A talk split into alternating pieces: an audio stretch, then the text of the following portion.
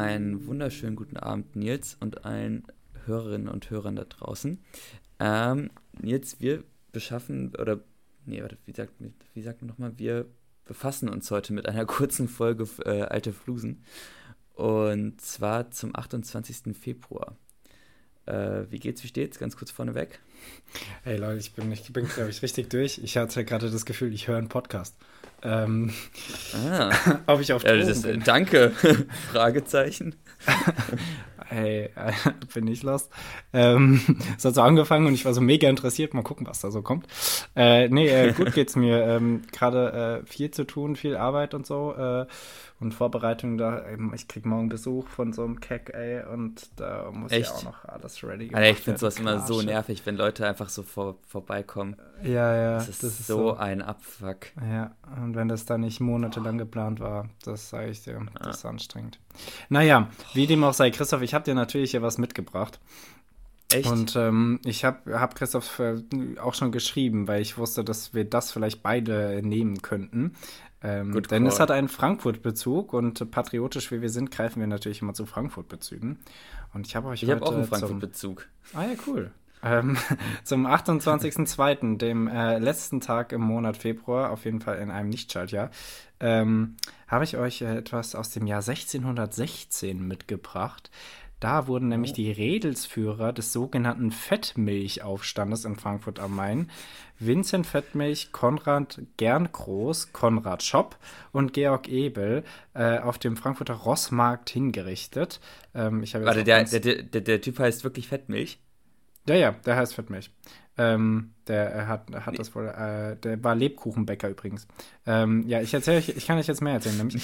Ähm, Erstmal nur eine kurze Erklärung. Also der Fettmilchaufstand ähm, war zwei Jahre zuvor, ähm, äh, des Jahres 1614, äh, war ein von dem Lebkuchenbäcker, hammergeiler Beruf, Vinzenz Fettmilch angeführte judenfeindliche Revolte, in der Reichsstadt Frankfurt am Main. Der Aufstand der Zünfte richtete sich ursprünglich gegen die Misswirtschaft des von den Patriziern dominierten Rats der Stadt, artete aber in die Plünderung der Judengasse und die Vertreibung aller Frankfurter Juden aus. Ich finde das immer krass, äh, dass das, äh, keine Ahnung, seit, seit jeher irgendwie immer das, das Go-To Go-To-Randale-Massaker-Tragödie äh, ja, ist. Es, ist. es ist furchtbar.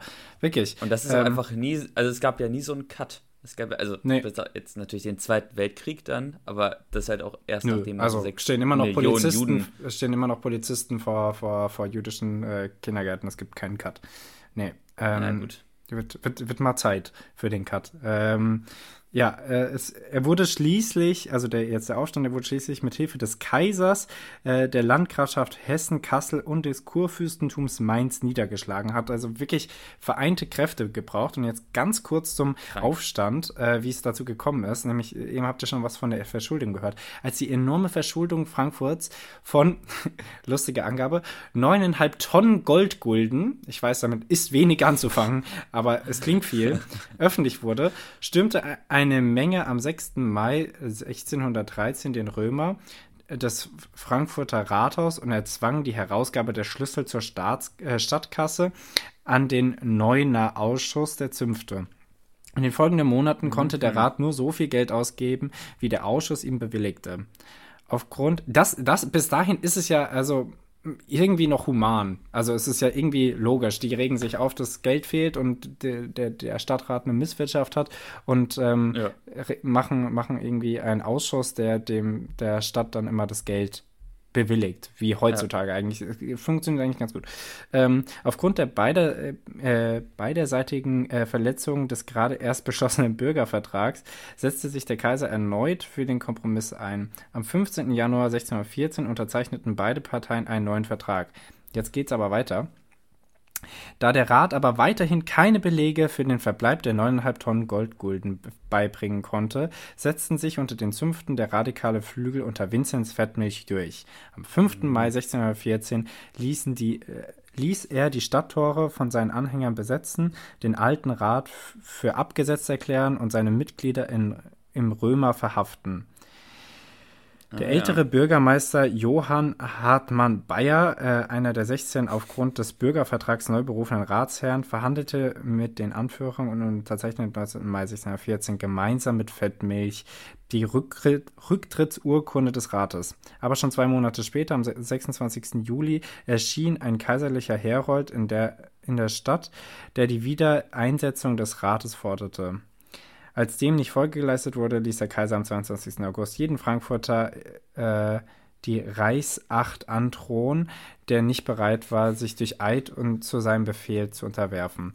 Und äh, danach kam es dann zu, den, zu dem Prochrom in der, in der Judengasse. Also ähm, ein durchweg äh, kompliziertes und unschönes Unterfangen. Ähm, so Ziemlich. viel zum, zum, zum, zum Fettmilchaufstand. Äh, Christoph, was hast du mir mitgebracht zum 28. Februar? Ich habe zwei Sachen. Äh, die eine ist relativ klein, aber ähm, da, das war so ganz nett. Äh, 1986 wurde die Schirn hier eröffnet in Frankfurt. Nice. Wer die, äh, wer die Schirn nicht kennt, das ist eigentlich so das Go-To-Museum, wenn man irgendwie so auf modernere Kunst steht. Ähm, da gibt es ja. eigentlich echt immer ganz coole Aus... Oder, ja, nicht unbedingt... Ja, stimmt. Eig eigentlich geht man da eher ins Städel, aber... Ähm, nee, doch, ja. ja also auf jeden Fall gehen immer so ganz Nein, coole Sonnen... Ja, die Schirn ist was eine ja, Kunstsammlung, alles, ne? ne?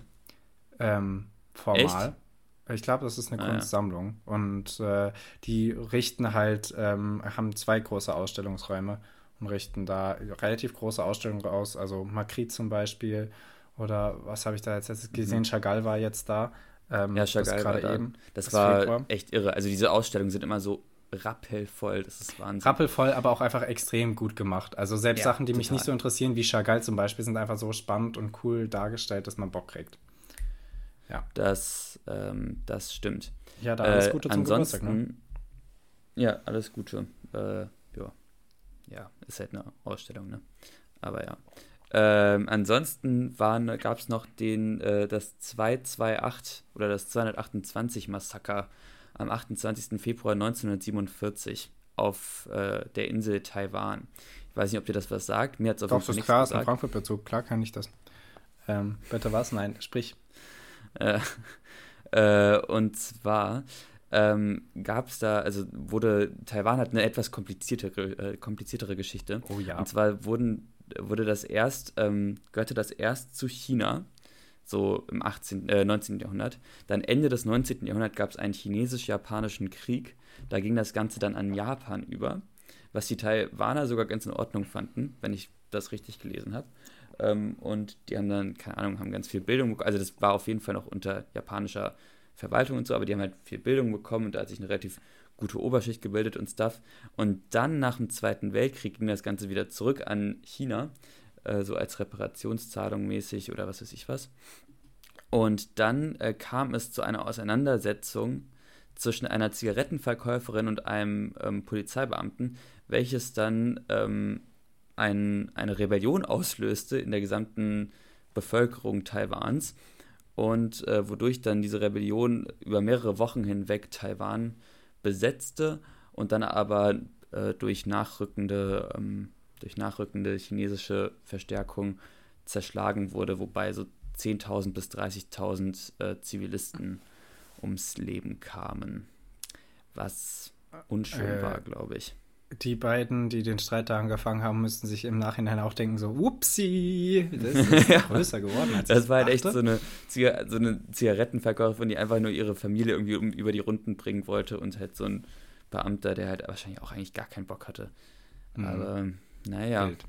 Ja, äh, da, so viel zum 28. Äh, Februar, dem letzten Tag des Monats. Ihr hört uns im März wieder ähm, mit einer Live-Folge, wo wir uns mal wieder gegenüber sitzen. Lang, nicht, lang her. Yes, yes. Ähm, genau, und. Ich äh, sagen, das war's, oder?